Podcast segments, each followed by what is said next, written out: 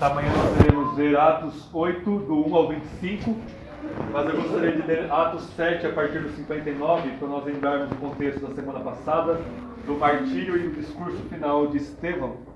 E agora em Atos 8, um outro diácono ganha destaque, que é Filipe. Nós vamos ter dois sermões aqui em Atos 2 sobre o ministério de Filipe, aqui em Samaria. Todos acharam? Portanto, Atos capítulo 7, a partir do 59 até o 8, verso 25.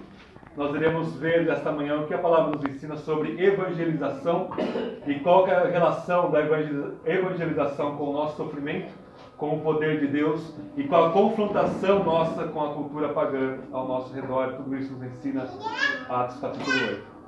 Após a leitura, ele dizer: Essa é a palavra do Senhor, e todos que creem respondam com o Amém. Nós vamos orar mais uma vez. Atos 7, a partir do verso 59. E enquanto o apedrejavam, Estevão orava: Senhor Jesus, recebe o meu espírito. E pondo-se de joelhos, ele clamou em alta voz: Não lhe atribuas este pecado. E tendo dito isto, adormeceu. E Saulo aprovou sua morte. No mesmo dia, levantou-se grande perseguição contra a igreja que estava em Jerusalém Todos, exceto os apóstolos, foram dispersos pela região da Judéia e da Samaria. E alguns homens piedosos sepultaram Estevão e lamentaram muito por ele. Saulo, porém, assolava a igreja, entrando pelas casas, arrastava homens e mulheres e os colocava na prisão. No entanto, os que foram dispersos iam por toda parte, anunciando a palavra. E descendo a cidade de Samaria, Felipe passou a pregar-lhes Cristo. Unânimes, as multidões escutavam atentamente as coisas que Felipe dizia, ouvindo e vendo os sinais que ele realizava.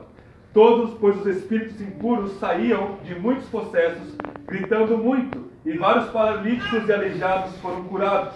E houve grande alegria naquela cidade. Havia na mesma cidade certo homem chamado Simão, que praticava artes mágicas, causando admiração do povo de Samaria e ele afirmava ser de grande importância.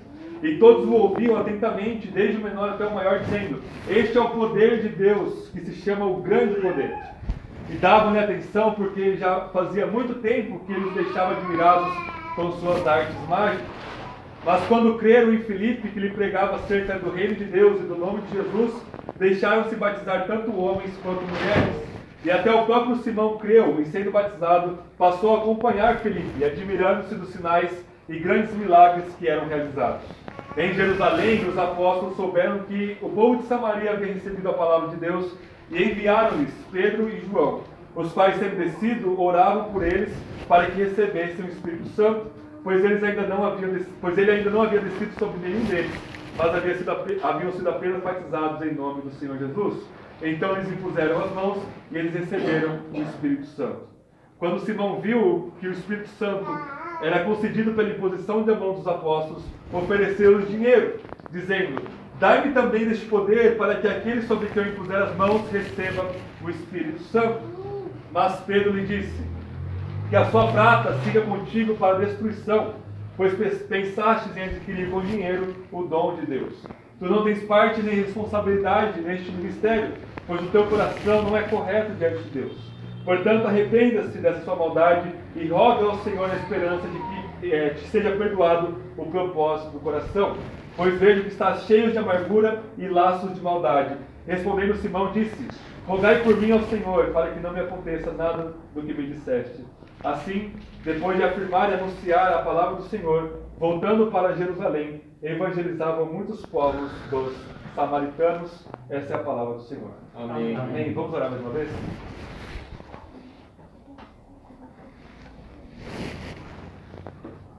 Senhor, estamos diante de Ti como o seu povo redimido, redimidos pelo sangue de Cristo Jesus.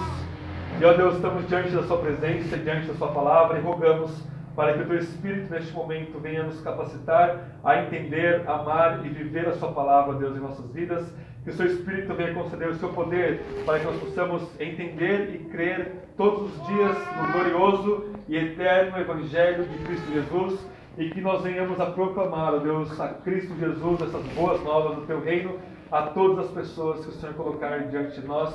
Nós venhamos a ser ativos e proativos, ó Deus, nesta missão e neste ministério de alcançar os povos com a Sua palavra e que o Senhor venha nos exortar, nos corrigir e nos consolar pelo poder do Seu Espírito e que nós venhamos a ser humilhados debaixo da Sua poderosa mão, humilhados pela Sua palavra e que somente Cristo venha a ser engrandecido, entronizado e louvado em nosso meio. É no nome dele que nós oramos. Amém. Amém. Bom, irmãos, como eu falei para vocês, nós vamos ver hoje sobre evangelização ou evangelismo. E evangelização nós sabemos que é o ato de nós testemunharmos Cristo para todas as pessoas e envolve essencialmente nossas palavras. É claro que o nosso comportamento, nossas atitudes vão confirmar o nosso testemunho, mas evangelização na Bíblia é essencialmente a igreja proclamando que Cristo é o Senhor, que Cristo é o nosso Redentor e que as pessoas precisam crer e se arrepender dos seus pecados. Isto é evangelização e isso é todo o livro de Atos praticamente. E o versículo programático do livro de Atos nós já vimos alguns meses atrás, é Atos capítulo 1, versículo 8, vocês sabem de cor, que diz: Jesus diz aos seus discípulos: Fiquem em Jerusalém até que do alto o Espírito seja derramado sobre vocês e vocês serão minhas testemunhas. E aí nós temos o programa de Atos em Jerusalém, na Judéia e Samaria, ou seja, aos redores ali de Jerusalém, até os confins do mundo. Este é a estrutura e o programa do livro de Atos.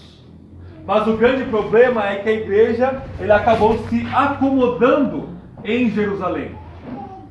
Esse é o grande problema aqui de Atos capítulo 8. A igreja havia se acomodado, ela havia se apaziguado, ela havia se conformado em ficar em Jerusalém. Olha, havia um ministério ma maravilhoso em Jerusalém. Você tinha ali os doze apóstolos.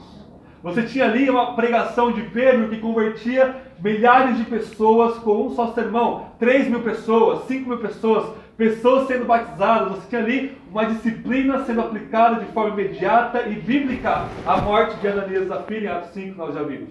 Nós temos ali uma igreja crescente, uma igreja maravilhosa, uma igreja que lidava com seus problemas, que acabou tendo uma certa a, demanda social em Atos capítulo 7, nós já vimos em Atos capítulo 6, e a igreja imediatamente soluciona isso, levantando sete homens cheios do Espírito para serem os diáconos que haviam ali a, para cuidar das viúvas dos judeus de fala grega, como nós já vimos. Então estava tudo indo a mil maravilhas, exceto que eles estavam em desobediência ao programa escatológico e salvador de Cristo em Atos capítulo 1, versículo 8. Não era para eles ficarem em Jerusalém, era para a palavra ser espalhada na Judéia e Samaria até os confins do mundo. Este é o grande desafio aqui para nós. E eu, eu, cheguei a uma seguinte conclusão, irmãos. Tanto com, com, este princípio aqui do problema de Atos 8, quanto da nossa própria experiência quanto igreja, quanto da experiência de milhares de outras igrejas e outros pastores também. E a conclusão é a seguinte: a pregação bíblica da palavra de Deus, a pregação expositiva, fiel, poderosa, testemunhante da palavra de Deus, ela salva pecadores. É, esse é o meio pelo qual Deus vai salvar pecadores perdidos e ela edifica a igreja. Ela é o único meio, ou meio mais poderoso e mais eficaz, por assim dizer, de edificar a igreja. Mas ela não necessariamente vai criar uma comunidade evangelizadora. Esse é o meu ponto aqui. Eles tinham os melhores pregadores. Eles tinham Pedro, eles tinham João, eles tinham Tiago, eles tinham Estevão, que acabou de morrer, Felipe, os melhores pregadores estavam ali. E a igreja não estava cumprindo o seu chamado missional. E milhares de pastores ao redor do mundo, de igrejas reformadas, vão testemunhar o mesmo. A mera pregação expositiva, ainda que ela seja central, ainda que ela venha a ser um meio de salvar e edificar a igreja, ela não é suficiente para criar uma comunidade que vai até o perdido e o alcance. Nós precisamos de muitas outras coisas que nós estamos vendo no livro de Atos. Nós precisamos de oração, nós precisamos de ah, exemplos da liderança e de outros irmãos fazendo isso. É por isso que de vez em quando, como ilustração de sermão, eu falo para vocês, as pessoas que estão evangelizando, no meu ambiente de trabalho, no meu ambiente de vida. Nós precisamos, você precisa se programar, meu irmão, minha irmã, e ser intencional em evangelizar as pessoas. Então você diga, ah, pensando no Dia das Mães, eu sou mãe, eu fico em casa, cuidando da casa, cuidando dos meus filhos, que é o trabalho mais difícil, mais cansativo e mais que toma, nosso, que toma o tempo das nossas irmãs do mundo, mas mesmo assim, vocês precisam ser intencionais e achar formas de você compartilhar de Cristo para todas as pessoas. Para o seu vizinho, para a pessoa que mora no apartamento da frente da sua casa, para as pessoas que estão trabalhando com você. Às vezes você pega uma amizade no Facebook ou no WhatsApp. Nossa tenda acabou desmoronando aí. Mas nós, bom, focando aqui, nós irmãos vão arrumar ali já. Nós precisamos, irmãos, ser intencionais nisso. Nós precisamos não deixar com que os nossos afazeres venham a nos distrair, assim como nossa lona veio nos distrair neste momento. Nós precisamos ser intencionais, fervorosos e proativos na evangelização. Precisamos ser uma comunidade que venha a proclamar o Evangelho para todas as pessoas que Deus coloca diante de nós e nós devemos a sair do nosso conforto, sair de Jerusalém para proclamar a Cristo Jesus. Amém? No texto de hoje nós vamos ver três coisas, como eu já adiantei para vocês. Verso 1 ao 4, a gente vai ver a relação do testemunho ou da evangelização e o sofrimento que nós passamos em nossas vidas. Depois, versos 5 a 17, a relação da evangelização com o poder de Deus e com os poderes que confrontam o poder de Deus. E depois, do 18 ao 25, nós vamos ver a relação da evangelização em seu papel de confrontação com a cultura e com o paganismo que nos envolve. Então, verso 1, verso 1 ao 4. Saulo havia aprovado a morte de Estevão, e no mesmo dia levantou-se grande perseguição contra a igreja que estava em Jerusalém, e todos, exceto os apóstolos, foram dispersos pelas regiões da Judéia e da Samaria. E alguns homens piedosos sepultaram Estevão e lamentaram muito, muito por ele.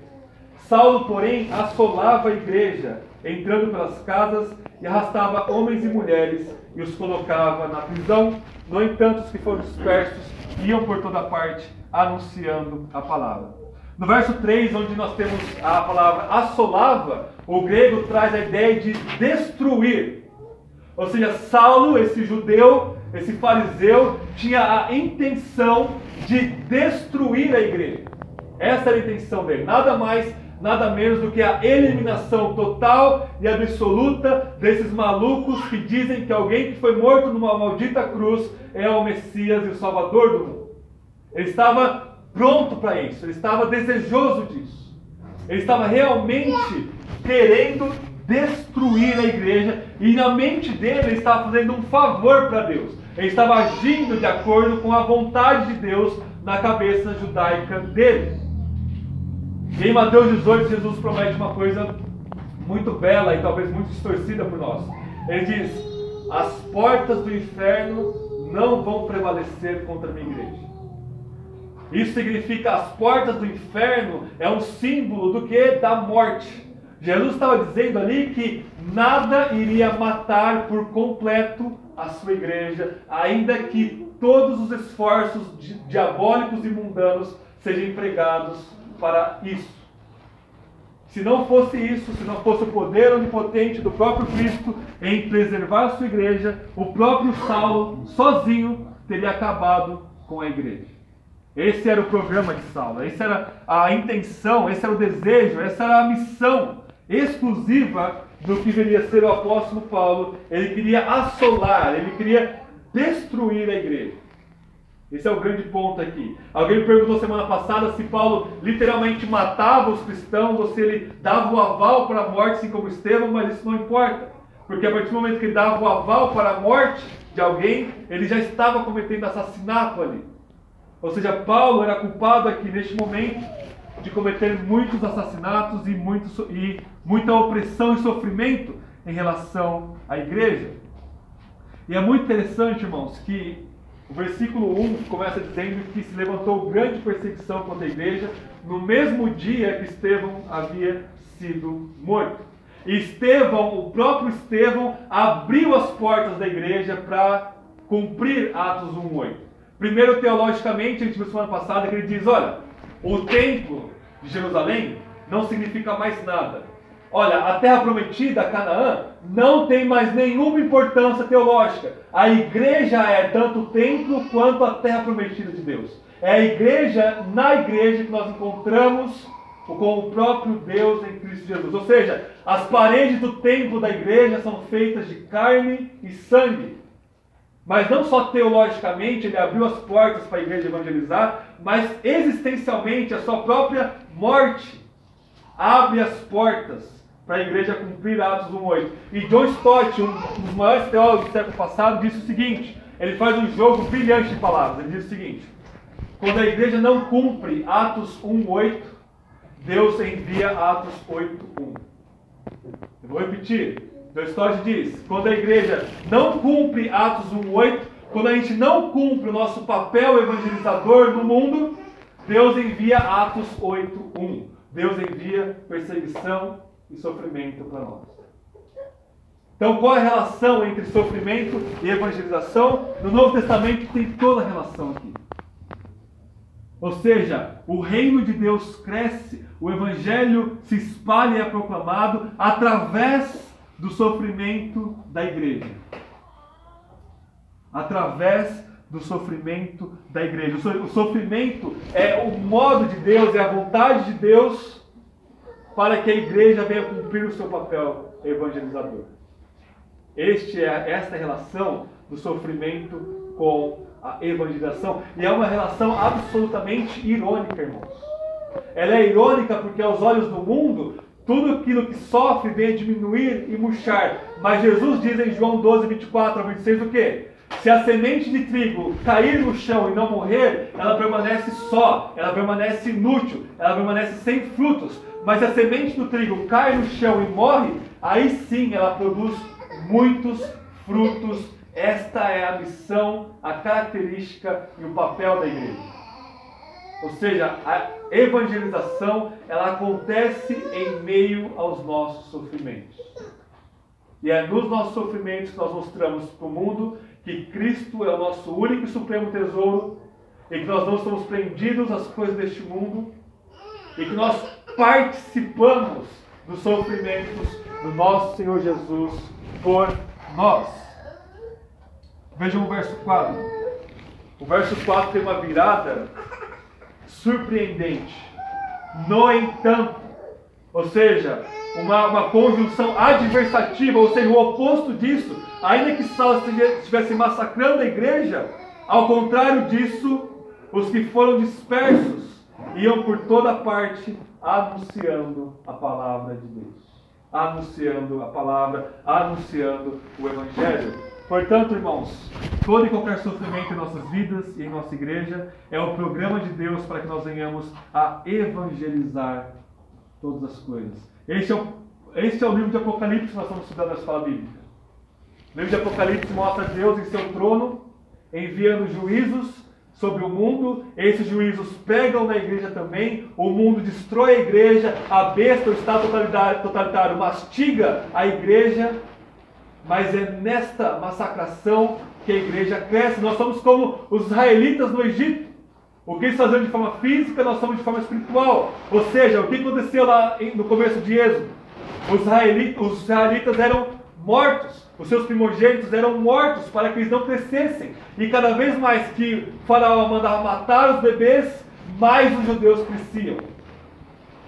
E agora a igreja, como um novo Israel, ela cresce exatamente da mesma forma. Basta nos ver a igreja na China, na Índia, na África, a igreja no Oriente está sendo brutalmente massacrada pelo comunismo, pelas religiões pagãs, pelo islamismo no Oriente Médio, e lá é onde mais está crescendo a igreja em todo o mundo. A Europa, que era antigamente o centro da evangelização, da teologia, do povo de Deus, murchou, desapareceu, morreu. O testemunho de Cristo lá é quase nulo. Lá é o campo missionário hoje em dia. E a Índia, a China, a Coreia do Norte, a África estão mandando missionários para lá, para ensinar os europeus, os americanos, a como ser igreja, a como testemunhar Cristo. Essa é a grande ironia do Evangelho. Ele cresce através do sofrimento. Ele cresce através do sofrimento. Segundo lugar, qual é a relação da evangelização com o poder de Deus? Versos 5 ao 17 vai nos ensinar isso. Antes eu preciso de uma breve parênteses catequético para instruir vocês aqui sobre o verso 14 e 15. Diz assim: Em Jerusalém os apóstolos souberam que o povo de Samaria havia recebido a palavra de Deus e enviaram-lhes Pedro e João, os quais, sendo descido, oravam por eles para que recebessem o Espírito Santo, pois eles ainda não haviam descido sobre nenhum deles mas havia sido apenas batizados em nome do Senhor Jesus. Então eles impuseram as mãos e eles receberam o Espírito Santo. Nós precisamos ter um breve momento de instrução aqui. É comum na história da igreja, esses dois mil anos, nós temos duas interpretações principais em relação à experiência nossa enquanto cristãos e o recebimento ou o batismo do Espírito Santo em nossas vidas.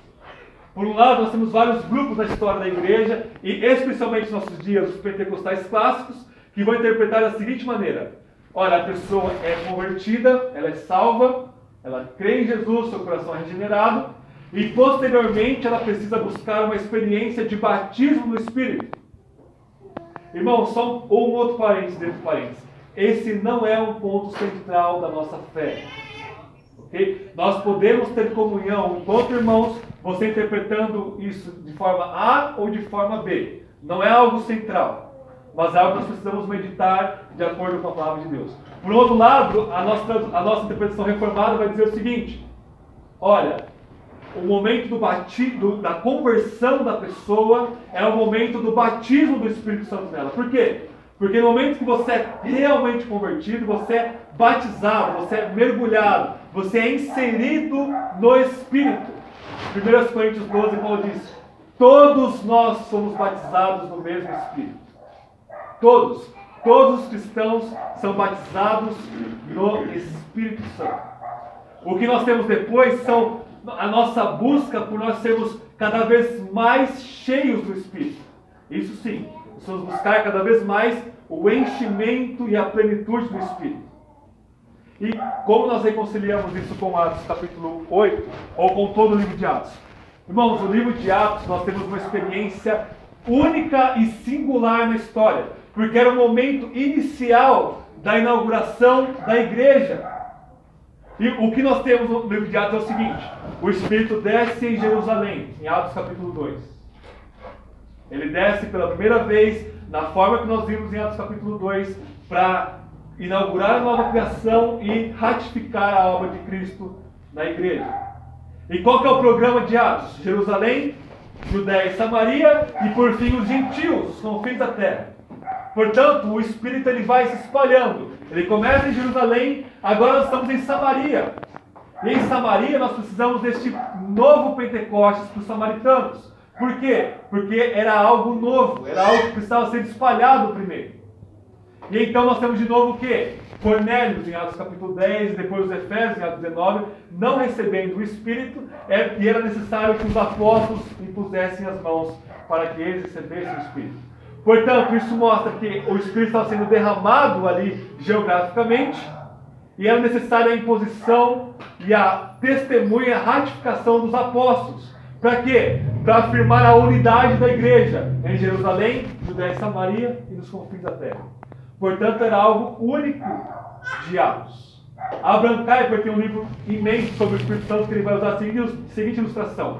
Imagine as tubulações de uma cidade, as tubulações de água de uma cidade. Eu não entendo nada disso, mas vai dizer, olha, a partir do momento que se liga pela primeira vez a água que vai escorrer por toda a cidade ou por uma casa especificamente, a água vai passar lá pela primeira vez.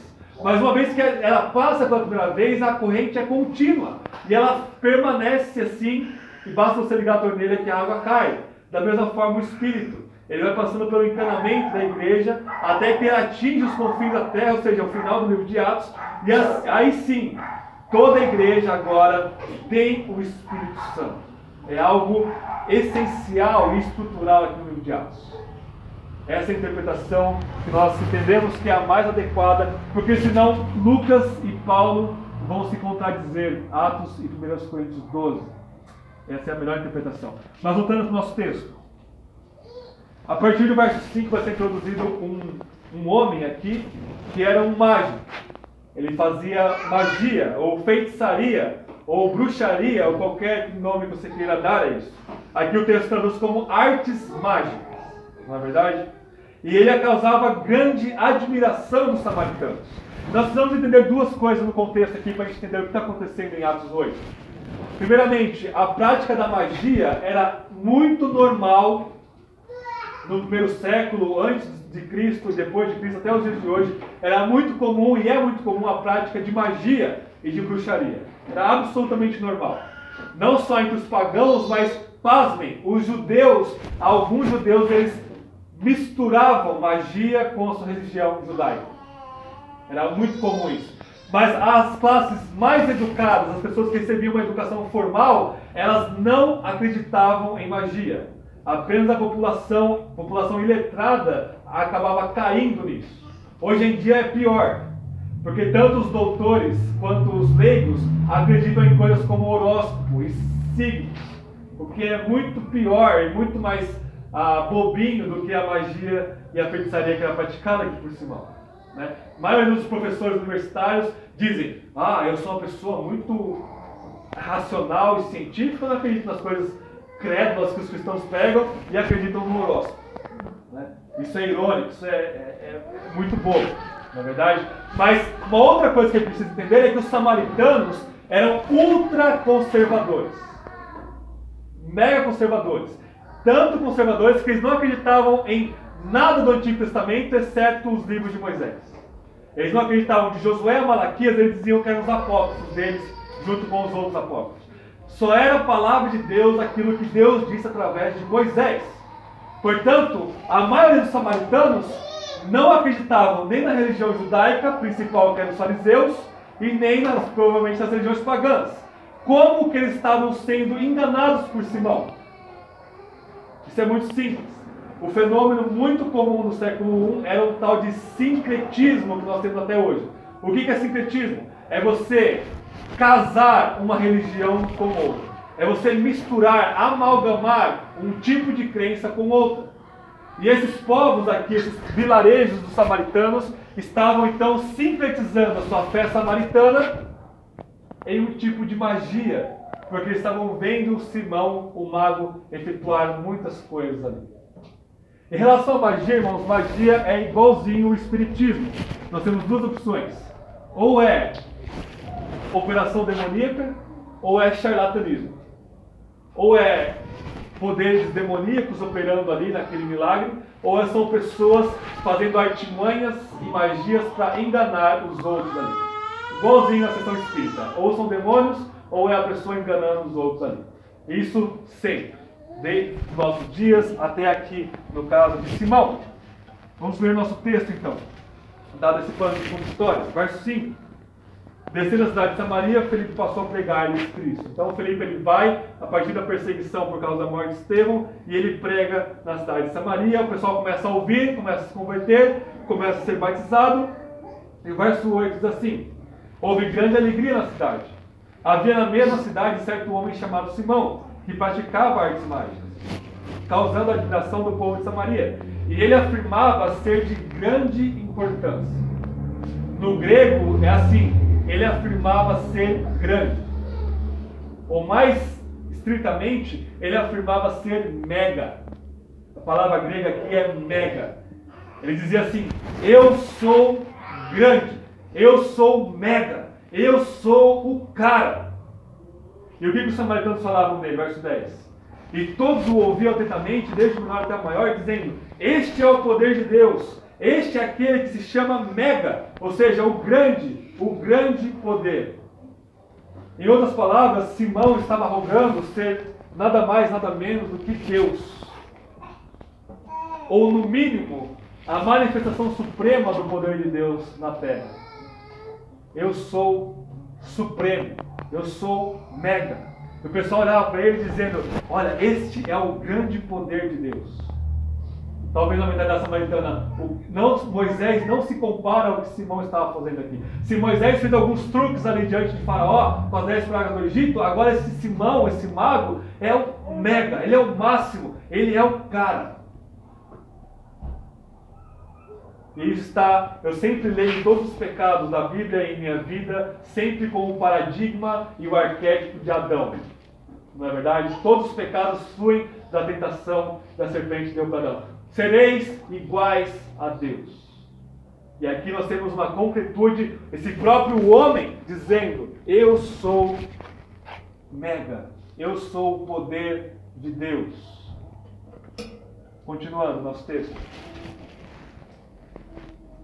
Verso 11: Dava atenção porque já fazia muito tempo que ele deixava admirado os samaritanos com suas artes mágicas. Mas quando creram em Filipe, que lhes pregava acerca do reino de Deus e do nome de Jesus, deixaram-se batizar tanto homens quanto mulheres. E até o próprio Simão creu, e sendo batizado, passou a acompanhar Filipe e admirando-se dos sinais e grandes milagres que eram realizados. Ou seja, nós temos um confronto de poderes aqui.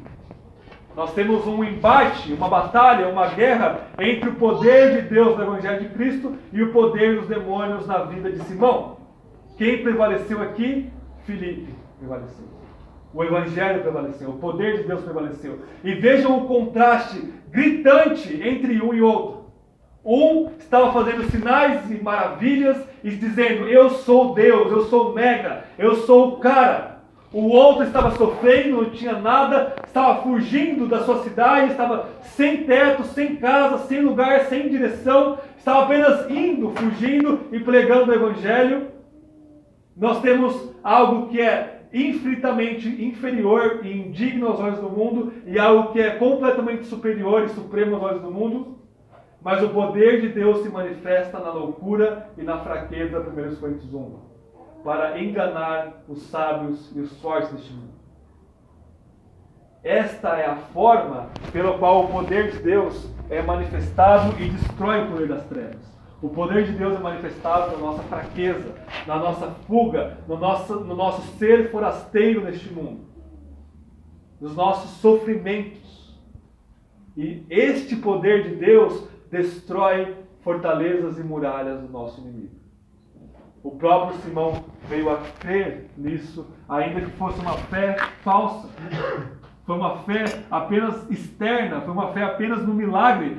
Tanto no século II, tanto Inácio de Antioquia quanto Irineu de Leão vão dizer que este Simão ele se desviou depois. Ah, quase que surgiu uma seita no meio da igreja com a liderança deste homem aqui mas ele teve que se render. Ele teve que dizer: Olha, eu não sou nada comparado ao que este homem Felipe está pregando para nós. Terceiro e último verso, verso 18 ao 25, nós temos uma confrontação do Evangelho com a mentalidade pagã de Simão. Verso 18. Quando Simão viu que o Espírito Santo era concedido pela imposição das mãos dos apóstolos, ofereceu-lhes dinheiro, dizendo: Dá-me também este poder para que aquele sobre quem me puser as mãos receba o Espírito Santo. Em outras palavras, Simão foi o primeiro pregador do Evangelho da prosperidade da história. Eu odeio ficar chutando um cachorro morto, mas todo, todo sermão precisa ter uma, uma, um ar de apologética. E as, a doutrina neopentecostal da teologia da prosperidade não é nada mais, nada menos do que feitiçaria gospel não é nada mais, nada menos do que magia mais escura do que qualquer magia negra que se foi praticada na história. Porque quer barganhar com Deus. Ele queria comprar o dom de Deus com dinheiro. Primeira coisa, ele queria se aparecer. Verso 19. Dá-me também este poder para aquele sobre quem eu impuser as mãos receba o Espírito Santo. Ele queria aparecer, ele queria mostrar que na igreja ele também tinha poder, ele também tinha autoridade, ele queria se evidenciar. E esse é o terceiro problema que nós temos na igreja em Atos. Primeiro, Judas Iscariotes, ele tinha ali uma proeminência entre os apóstolos, ele cuidava do dinheiro de Jesus. Ananias e Zafira, Atos capítulo 5, queria fazer o quê? Queriam se aparecer na igreja. Olha, eu vou vender o meu terreno, assim como Barnabé vendeu, mas eu vou ficar aqui com uma parte do dinheiro para que a igreja veja que eu estou contribuindo assim como Barnabé estava contribuindo. Ou seja, é o ego humano saltando para fora e querendo os holofotes em cima dele. E o terceiro problema que a igreja enfrentou então é Simão. Problemas dentro da igreja. Simão queria se aparecer. Esta é uma manifestação da idolatria dos nossos corações querer aparecer. Segunda coisa que esse texto nos ensina sobre Simão e sobre a confrontação dos apóstolos, verso 20. Mas Pedro disse: Que a sua prata siga contigo para a destruição, pois pensastes em adquirir com dinheiro o dom de Deus.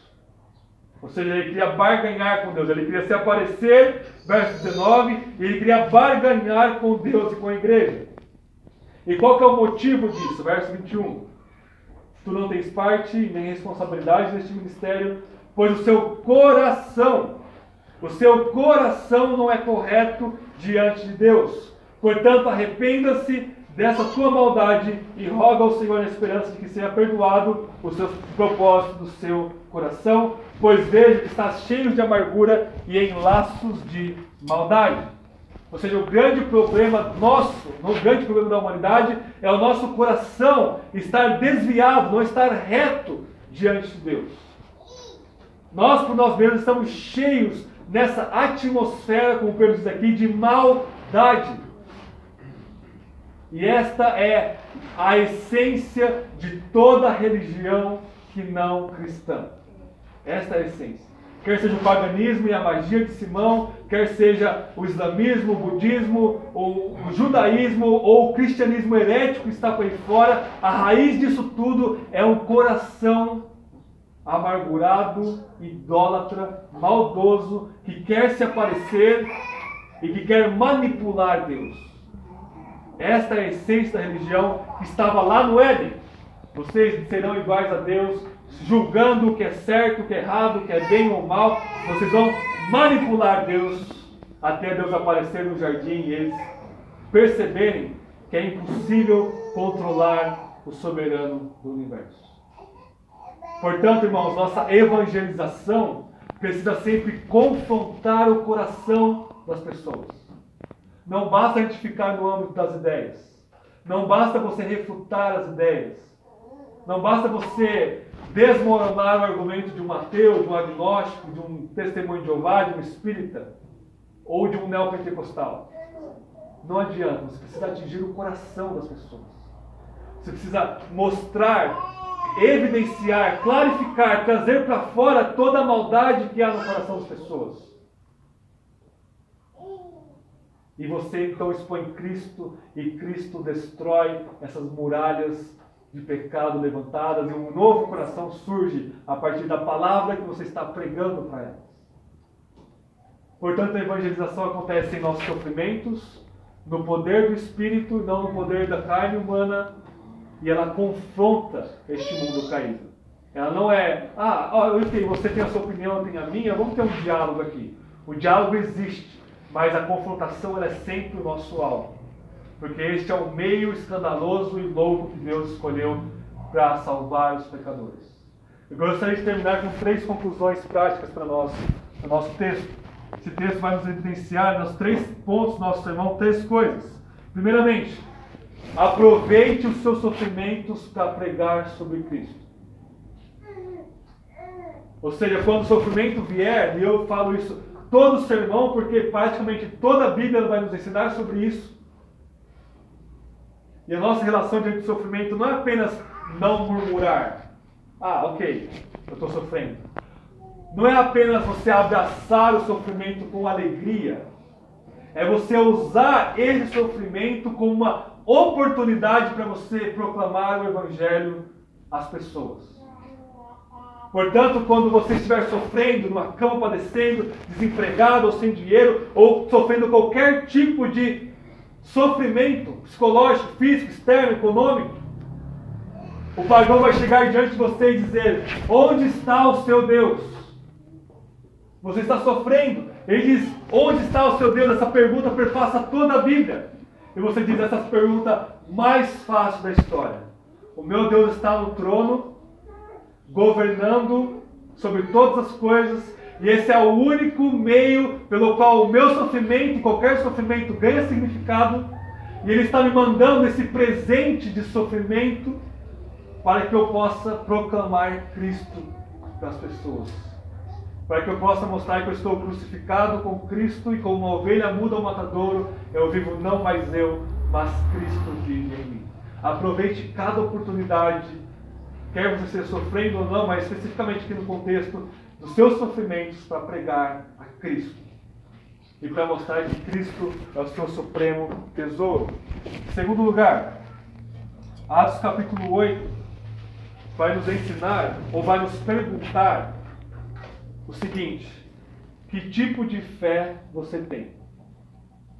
É uma fé verdadeira ou é uma fé falsa? Não é porque o texto diz que Simão creu no que Felipe estava falando, que aquela fé era uma fé verdadeira. É o mesmo caso de João capítulo 2, no finalzinho do versículo 25. João capítulo 2 nos diz o seguinte: olha, Cristo realizava muitos sinais, pregava para muitas pessoas e muitos vieram a crer nele.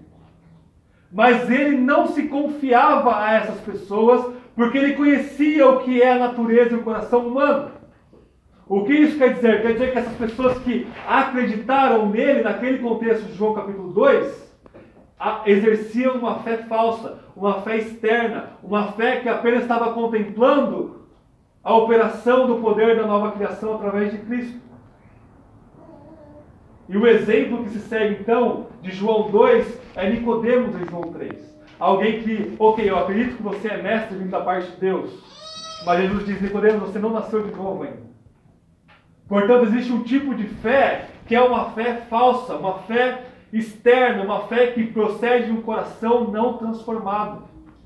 E essa fé ela é temporária. Como disse para vocês, o testemunho do século II é unânime em dizer que Simão não perseverou e permaneceu na fé.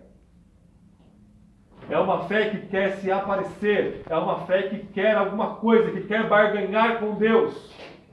Mas a verdadeira fé, ela é humilde, ela sofre, ela muitas vezes duvida, mas é uma fé que permanece. Ela é uma fé que persevera. E ela é uma fé que vai nos transformando à obediência do nosso Senhor Jesus Cristo. Qual é o tipo de fé que você está exercendo sobre Cristo neste momento? E em terceiro e último lugar, uma outra pergunta. Como você tem tentado manipular a Deus em sua vida? Como você tem tentado colocar as cordinhas no seu dedo e fazer Deus um fantoche da sua vida? E não se engane, todos nós aqui fazemos isso em uma hora ou outra. Não. Todos nós aqui, por causa do pecado remanescente em nossos corações, queremos manipular aquele que nos criou e nos redimiu. Quer seja você dizendo: Olha, Senhor, eu vou para a igreja todo domingo. O Senhor pode fazer isso e isso por mim? Senhor, eu estou fazendo meu culto nos lares todos os dias. Você pode ah, e você vai e deve salvar os meus filhos por causa disso. Senhor, eu estou orando, estou evangelizando, estou fazendo o que é certo, estou vivendo Cristo. Por favor, não me mande um, um câncer. Não é errado nós orarmos por livramento, mas nós precisamos tomar cuidado, porque nosso coração é rápido e nós queremos manipular Deus. Queremos comprar o dom de Deus com dinheiro, com religiosidade, com espiritualidade, com qualquer outra coisa que seja.